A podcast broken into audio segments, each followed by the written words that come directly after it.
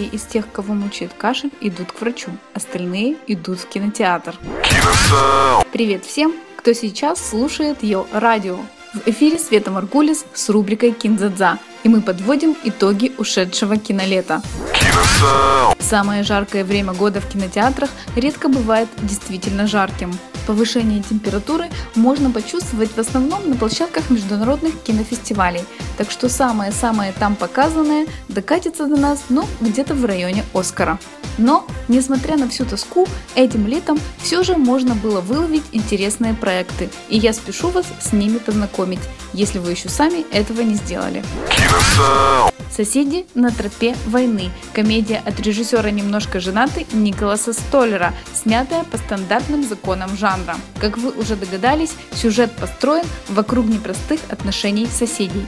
Неудивительно, ведь они принадлежат к совершенно разным поколениям. 20-летних представляет не в меру подкачанный студент в исполнении красавчика Зака Эфрона. 30-летний дуэт, обеспокоенный шумными вечеринками женатой пары, проживающей по соседству, удачно воплотили Сет Роген и Роуз Бирн.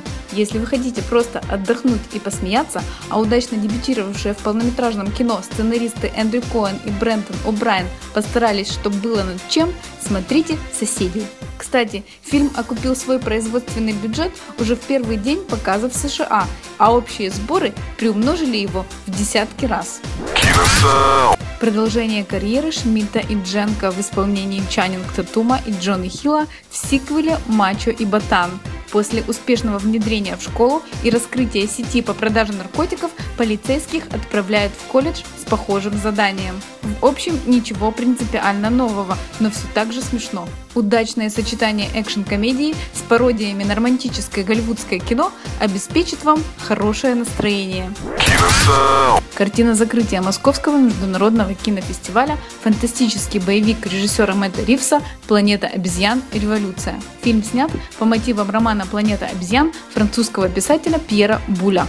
«Планета обезьян. Революция» – первый фильм о планете обезьян, снятый и выпущенный в формате 3D. Картина является демонстрацией последних достижений высоких технологий, что в первую очередь отражается в реалистичном изображении приматов. Обезьян много, они выглядят как живые, и каждая из них самобытна. Отдельных оваций заслуживает исполнитель вожака обезьян Цезаря, титан технологии Motion Capture Энди Серкис. Фильм дополняет достойный визуальный ряд, продуманные сцены и музыка.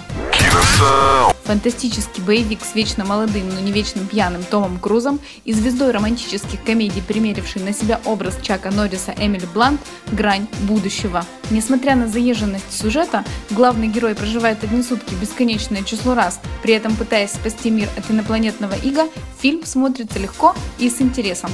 «Грань будущего» оценили за зрелищность, отсутствие сюжетных неувязок и неплоский, местами черный юмор.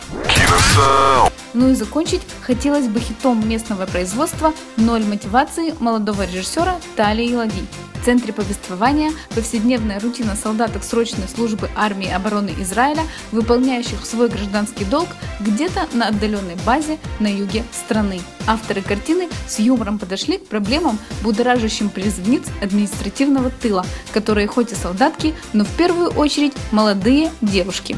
Фильм полюбился не только большинству израильских зрителей, но и заграничной публике, незнакомой с тонкостями службы девушек в армии обороны. Картина «Ноль мотивации» была удостоена призов ряда международных кинофестивалей. В копилке наград имеется Гран-при Одесского международного кинофестиваля, главная награда игрового конкурса Требеки. На этом все. С вами была Света Маргулис. Всем хорошей недели!